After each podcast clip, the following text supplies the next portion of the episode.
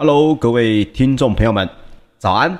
欢迎收听早安阿水理财报报，我是股市阿水，每周一到五早上八点到八点半为您来送上昨晚的全球大事。那么今天呢是早安阿水第一百一十四集的节目哦。首先我们来看一下美股方面的一些最新的消息。首先呢是因为中概股以及原物料股的强弹，再加上呢美国的 FDA 全面核准了这个。新冠肺炎的疫苗带动了乐观气氛延烧，使得美国四大指数在二十四号是再次的走阳。那么纳斯达克指数以及标准普尔五百指数哦，也都刷双双刷新了历史的收盘新高。只是呢，大家也知道，杰克森洞的这个央行年会哦，就在这个礼拜五要来举行了，所以呢，让整体的投资人哦不敢大意，甚至呢，各位可以在待会的这个数据上面看一下啊，其实美国的这个散户投资人呢。也在最近呢，也是稍微的有略微小心哦。那么道琼工业平均指数在八月二十四号中场是上涨了百分之零点零九，纳斯达克指数则是上涨了百分之零点五二，那这创下了一个历史的收盘新高。标准普尔五百指数则是上涨了百分之零点一五，也创下了历史的收盘新高。另外，费城半导体指数则是上涨了百分之零点一。收在三千三百四十五点三九点。好，我们提到这个相关的四大类股哦，这么的强，最主要的原因呢，第一点还是在美国挂牌的大陆企业的 ADR 开始了强弹，这带领的纳斯达克指数呢整体走阳。那么主因哦，也是因为中国的监管行动逐渐的明朗化，逢低的买盘呢也开始抢进这个进来哦，备受打击的这些个股。那其中呢，就包括了拼多多公布了有史以来第一份单季的获利成绩单之后，ADR 是跳空飙涨了百分之二十二点二五，收在九十九点一二美元，这也创下了七月二十二号以来的收盘新高。另外，中国的线上零售巨擘京东呢，在二十四号也澄清了，不会因为北京的当局祭出的新一波监管措施受到了任何的影响之后。他们的 ADR 股票也跳空大涨了百分之十四点四四，收在七十五点二二美元，也创下了七月二十二号以来的收盘新高。所以各位可以看到，像之前呢，阿水跟大家来报告过，我说中国大陆政府呢本身是在试出一个讯号，在告诉说，呃，我们有很多的政策面呢可以来控管你们这些企业，但是呢，绝对不会杀了这些金鸡母哦。毕竟现在中国大陆的经济呢，经济数据才正在放缓。他不会选在这个时候去影响他整个中国企业当中呢最庞大的这些金鸡母啊，给些警告就可以了，不会真的去伤害他们哦。这也是当初呃阿水跟大家来分享我的一个观点哦。那目前看来呢，也应该是朝着这个方向来前进。那么另外，美国的众议院议长啊佩洛西跟党内的温和派议员达成协议之后，美国的众议院以两百二十票。同意对两百一十二票反对的票数通过了采纳拜登支持的三点五兆美元预算的计划，所以这件新闻呢出来之后啊，整体来说三点五兆美元的预算一旦呢在现在已经初步的通过了，那么接下来呢各位应该又会看到三点五兆美元相关的这个效应哦，可能接下来的相关的呃可能大家看到的基建啊，或者是之前提到的。八年八兆的这个相关的计划，也有可能在这个时候呢会继续的进行。那另外，美国的证券交易委员会呢主席在周二就表示哦，将要求在美国上市的中国公司向投资者来披露政治和监管的风险。那另外，七大工业国集团呢 G7 也召开了视讯的领袖会议，来讨论阿富汗的议题。会后呢，也联合了声明，并未提到延后撤军或者要制裁塔利班的政权。那么，根据白宫最新的声明，就提到美国目前正在准备在八月三十一号之前撤出在阿富汗的所有人员。那么，与此同时，塔利班也强硬的表态，禁止阿富汗人离开。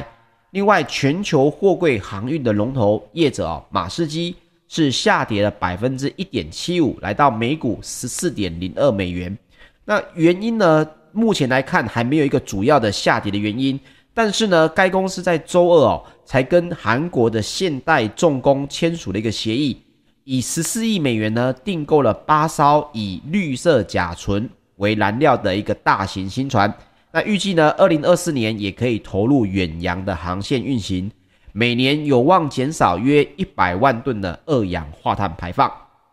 那另外，也在没有明显消息的催动之下，美国的民营股票呢，周二尾盘哦也是放量的飙升。那么也因为之前有非常多的这个相关的呃空所谓的空军哦去放空民营股，那这个放量飙升呢，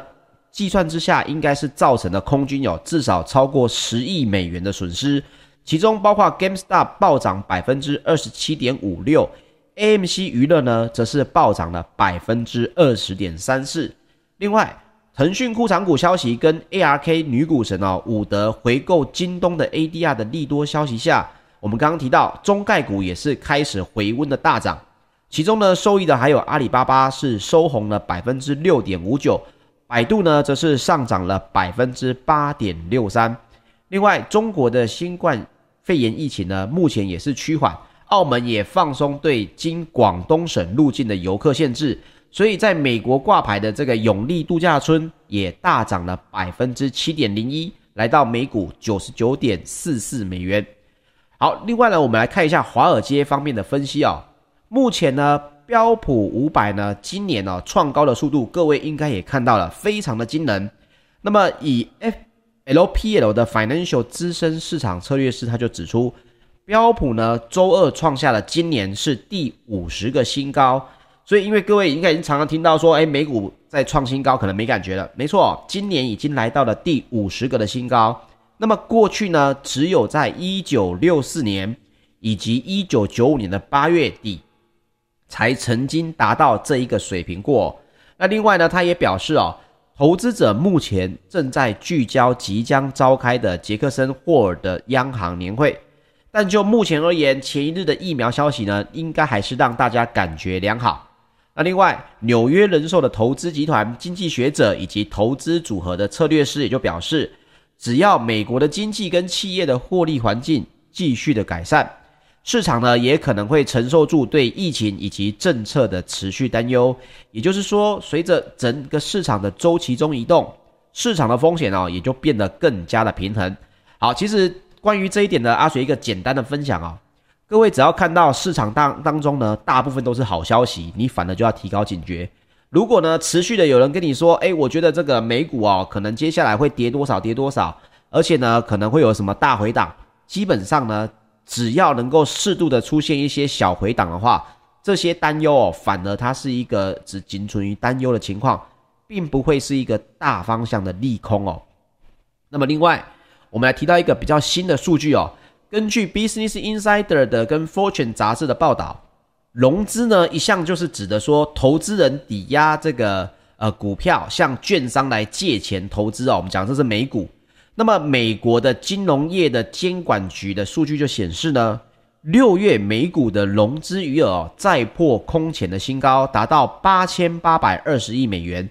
不过呢，这个数字在七月份下滑了百分之四，来到八千四百四十亿美元哦。那么，这个是疫情爆发以来的一个首次减少哦。那么，尽管呢，七月份标普五百指数呢也上涨了百分之二点三，但是美国的股民。却出手来减少整个投资组合的风险哦，也就是说，他们减少了整体融资去投资的这个情况。那么各位一定会觉得奇怪啊，融资余额降低也不过就百分之四，为什么我们需要关注它呢？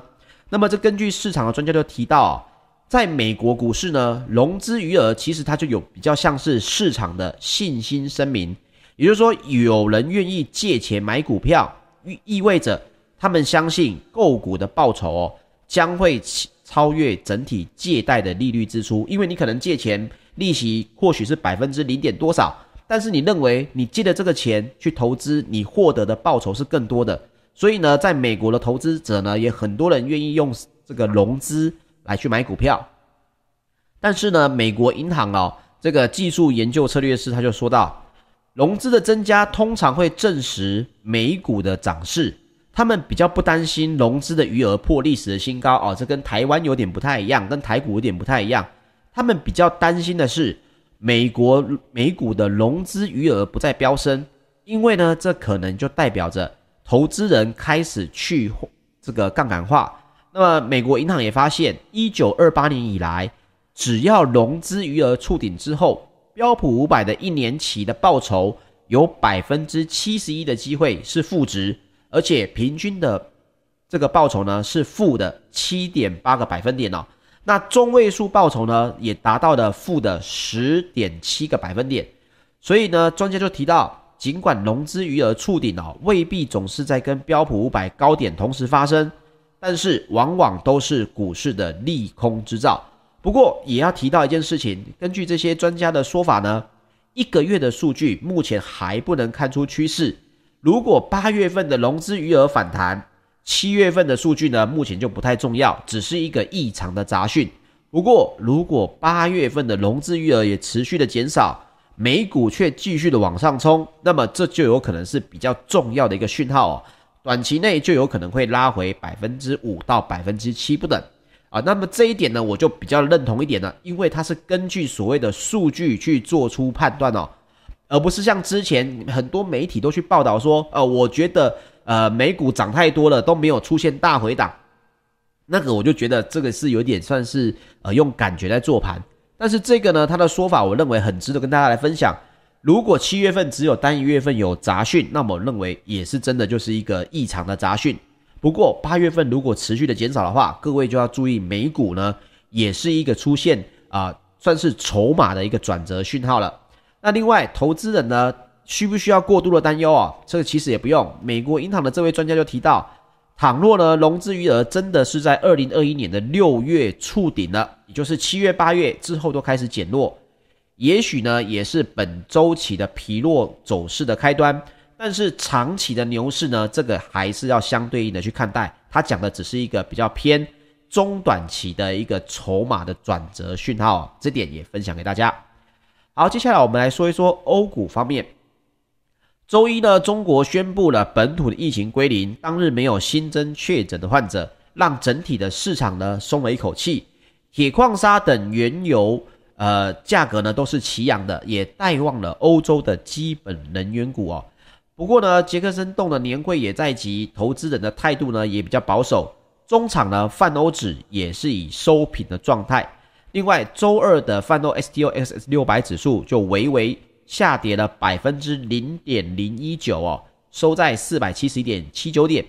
欧洲三大指数则是涨跌互见。英国的 FTSE 一百指数是上涨了百分之零点二四，德国的 DAX 指数则是上涨了百分之零点三三，法国的 CAC 指数则是下跌了百分之零点二八。好，欧洲股市呢，其实目前来看哦，整体呢还是以这个所谓的能源股、还有航空股，甚至是所谓的比较百年企业的，还有大型的矿业股为主哦。也因此呢，他们对经济数据呢是比较敏感的。那么周一呢，中国宣布了本土零确诊之后，也是七月以来的首见，那么就缓和了外界对中国原物料需求的忧虑哦，因为怕疫情起来，原物料的需求一旦下降哦，相对应的这些其他的业者呢也是会受伤，这是因为中国是全球原物料的消费龙头。那么消息一出，铁矿砂的价格也飙涨了百分之八，布兰特原油也重回了每桶七十美元的大关哦。当然，布兰特原油能够大涨，这个是这是原因之一，但不是全部的原因哦。待会在石油方面，阿水再跟大家来报告啊、最新的一些新闻。另外，德国第二季的 GDP 数字呢，也是成长了百分之一点六，优于先前估计的成长百分之一点五。那么主要也是因为德国民间的消费呢畅旺，以及国家开支的一个提高。好，接下来我们来说说入股方面。沪深两市哦，三大指数延续了前一日的趋势，在昨天呢也是持续的开高，沪指上涨超过百分之一，重回了三千五百点。那么深深圳成指呢，创业板指则是在跌到平盘之后反弹上扬走高，创业板更是收复了三千三百点。午后呢，在三大指数维持震荡的走势，中场昨天三大指数都是收复了十日线。沪指则是收涨了百分之一点零七，也是连两日的收红。那么成交量方面呢，沪深两市的成交额达到了一兆四千零八十二亿元，相较前一日的成交量呢，也增加了百分之六，也是连续第二十五个交易日哦，突破了兆元的大关，而代表着外资动向的北向资金，今天的合计净流入有五十三点一五亿元，也是连两日的净流入。那么从盘面上来看，各类股呢大多是上涨的。以休闲服务、还有钢铁以及有色金属等类股哦，是在陆股涨幅居前。那这一点也给大家来做参考。另外，我们要来说一下石油方面。纽约商业交易所十月的原油期货在八月二十四号收盘上涨了百分之二点九，来到每桶六十七点五四美元。那么，这是因为墨西哥的海上石油钻井平台哦发生了火灾。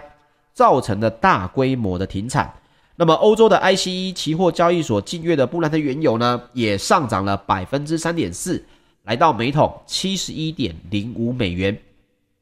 那我们刚提到，根据外媒的报道，墨西哥的国家石油公司哦，位在墨西哥南部的一处海上钻油平台，于当地时间二十二号发生了火灾，目前至少已经造成了五人的死亡，六人受伤。那么原油的产量呢，也减少了每天四十二点一万桶哦，也占该公司日产量的百分之二十五。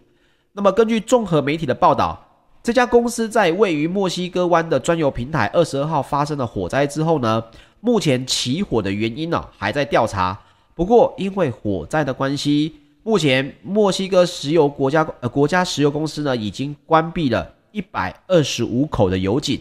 所以，虽然目前火势已经受到了控制，但是呢，该钻油的平台也仍然在停工当中。那么，该公司的首席执行长在二十三号的记者会上就表示，上述关闭的一百二十五口的油井，预料将在数天内来恢复作业。不过，具体的日期需要几天来确认。但指出哦，本月的原油出口额也肯定会下降。那么根据文件数据就显示，火灾发生之后呢，墨西哥国家石油公司用于提升钻油平台产量的天然气供应量也是迅速的下降，导致呢原油产量从二十二日的七十一点九万桶也下降到十三日的二十七点五万桶哦。那么提到了这个火灾引起的这个生产中断，会不会影响其他炼油厂的供应呢？目前根据数据表示，这些炼油厂的加工国外原油当中，有四成是依赖这个国墨西哥国家石油公司哦所供应的原油，其中就包括了瓦莱罗能源以及雪佛龙等在内的炼油厂。所以，英国数据分析以及市场调查公司的资深油气分析师就表示哦，目前呢这个相对应的消息看起来是短暂的影响，不过有一个比较大的。呃，关于石油的一个新闻哦，目前来讲，沙乌地阿拉伯的原油生产呢，仍然是居于全球的领导地位，但是呢，主要是来自于现有的油田。如果考虑到未来即将投产的项目的话，那么根据这个英国的分析师就表示，巴西则有可能会变成独占鳌头哦。为什么呢？是因为巴西的深海盐下沉油田呢，主要由巴西的国家石油公司来运营，而这些项目呢，具有相当的成本优势。目前看来，平均的损益两平点呢，大概是每桶四十美元。而预期到二零二三年，南美的离岸石油产量就将会超过北美，所以石油的供给呢，在未来的几年，可能也会出现这个相对应的新的油田，而且是。不是属于沙乌地阿拉伯等产油盟国的这个油田国来去产出哦，这一点对于石油未来几年的价格影响也会是偏大的。那接下来我们来说说金属方面，伦敦金属交易所的三个月基本金属期货在八月二十四号是全面的上涨。那么这是因为呢，最大的金属生产以及消费国中国的疫情受控，以及美股上涨的激励。铜的期货上涨了百分之一点一，来到每吨九千三百七十二美元。那么，根据世界金属统计局最新的月报就表示，二零二一年的一月到六月，全球的铜市供给短缺还是短缺了二十二点二万吨。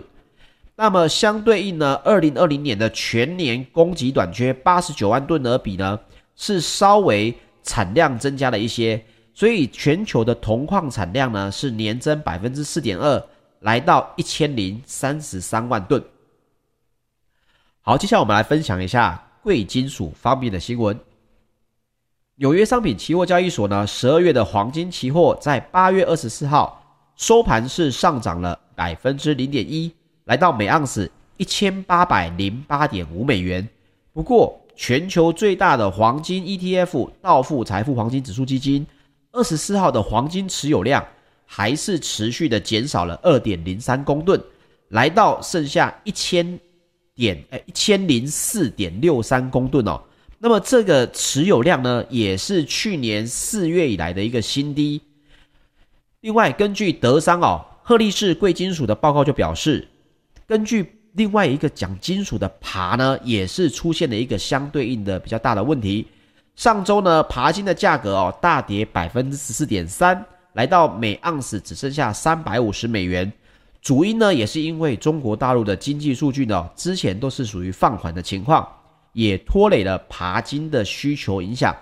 包括投资啊、工业生产啊以及零售销售等都受到了影响。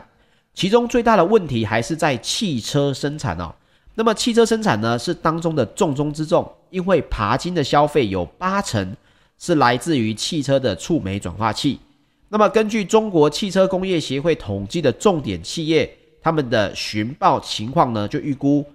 大陆在七月的汽车行业销量预估为一百八十二万辆，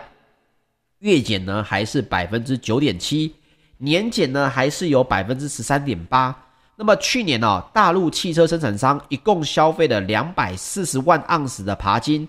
占有全球消费量的百分之二十七，所以呢，接下来的汽车销售量如果持续的减少的话，对于金属的需求哦，鈀金的金属需求还是有可能会降低，对于价格的影响呢，也会是更大的。另外呢，全球汽车大厂丰田汽车也宣布了减产的消息，是十九号公布了东南亚的新冠肺炎疫情严重，导致了零件的供应短缺。九月份的全球产量呢，应该会比原本计划的九十万辆大减四成，来到五十四万辆哦。